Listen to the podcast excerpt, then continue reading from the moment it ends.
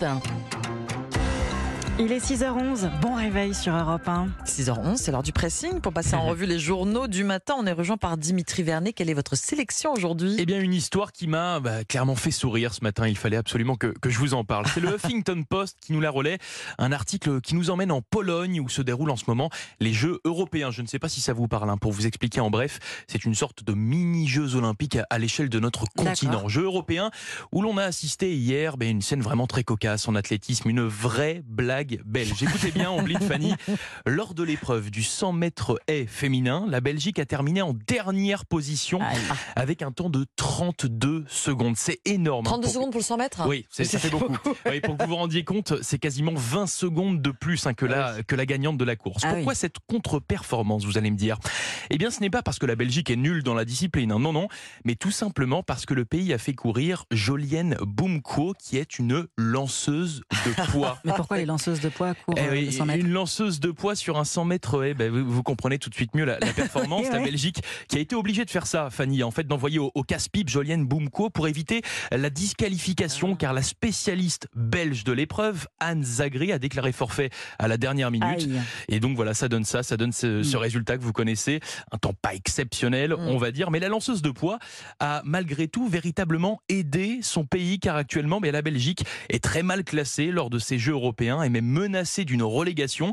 Et en participant à l'épreuve, elle a remporté deux Mm. points, deux points précieux qui feront peut-être la différence le 2 juillet lors du classement final. Jolienne Boumko, la lanceuse de poids belge, improvise un 100 mètres haies au championnat d'Europe d'athlétisme. C'est une belle histoire de sport à retrouver dans le Huffington Oui, Post ce C'est matin. c'est une belle leçon parce qu'elle a mis Eh son oui. ego de côté Exactement. pour l'équipe. Quand même, c'est vraiment C'est projet fort. collectif. Merci beaucoup Dimitri. Ombline, Quelle tenue pour venir travailler quand les températures dépassent les 30 degrés? Alors avec Fanny ce matin, hein, nous sommes en robe légère. Ouais. Voilà. Pantalon, agréable, c'est Confortable, de mon exactement. côté. Nous, on est en sandalettes. Voilà, Mhm. Dimitri, vous êtes en pantalon et, et Et même un basket. petit pull hein, de mon côté, pour Un vous petit dire. pull, Dimitri, on a un peu de clim. si vous osiez le, le Bermuda, mon cher Dimitri, et, et ces messieurs qui nous écoutent, le Bermuda, bon pour le confort, bon pour la planète. Le Bermuda, je parle pas en- à la plage ou euh, au Oui, week-end, oui, oui. pour venir travailler ici même. Voilà, c'est un article du site du Parisien, leparisien.fr. L'association martiniquaise euh, euh, Kebati lance la campagne Oser le Bermuda, dont l'objectif est d'inciter les salariés à poster des photos d'eux en short dans le cadre du travail, les mollets à l'air pour réduire la climatisation en entreprise. Ça tombe sous le sens, hein, finalement. Sauf qu'il est difficile, oui. voire impossible, Eh oui. vous l'avez compris, de bousculer les codes vestimentaires au travail qui imposent pantalon, parfois chemise à manches, oui, euh, costume cravate pour euh, certains postes. Pour des raisons de sécurité, sur des chantiers, ça on le comprend bien, pour l'image de l'entreprise auprès de sa clientèle, c'est vrai que ça peut faire mauvais genre d'être Mhm. en short. Ouais. Pour une directrice des ressources humaines freelance interrogée par le quotidien, si nous avons le droit avec Fanny de porter robe légère et jupe, Et on ainsi en que est bien contente. exactement, pourquoi imposer à Dimitri de rester étriqué dans un pantalon qui tient chaud? Elle dit, cette, euh, cette DRH, votre style n'est pas le reflet d'une quelconque compétence. C'est vrai. Oui, c'est vrai. Prenons exemple aussi sur les conducteurs de bus et de tram à Nantes. Après s'être vu interdit de venir, de venir travailler en short, ils avaient enfilé une jupe. Eh bien, aujourd'hui, le short fait partie de leur uniforme. Oser le Bermuda en entreprise, c'est sur le site du Parisien. Osons, osons. Demain, hein oui. On vous attend, on vous attend demain on matin. en reparle. Fanny, c'est à vous. Je vous parle ce matin, moi, d'un élixir bien français. Belle robe vermeille, un peu violette, bel éclat, c'est un Bordeaux, un grand Bordeaux. Louis de Funès dans Eh oui. l'aile ou la cuisse et son expertise du vin. Et oui, le vin qui n'est épargné ni par la chaleur, ni par la sécheresse. Et avec le réchauffement climatique, ça ne va pas s'arranger.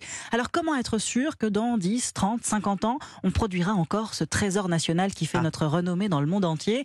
Eh bien, les vignerons ont anticipé la question depuis longtemps. Certains optent pour des solutions naturelles, inspirées par exemple de Nouvelle-Zélande, comme Mhm. laisser pousser d'autres espèces entre les vignes afin de garder l'humidité du sol. D'autres misent sur le recyclage des eaux usées ou des technologies de contrôle de l'irrigation.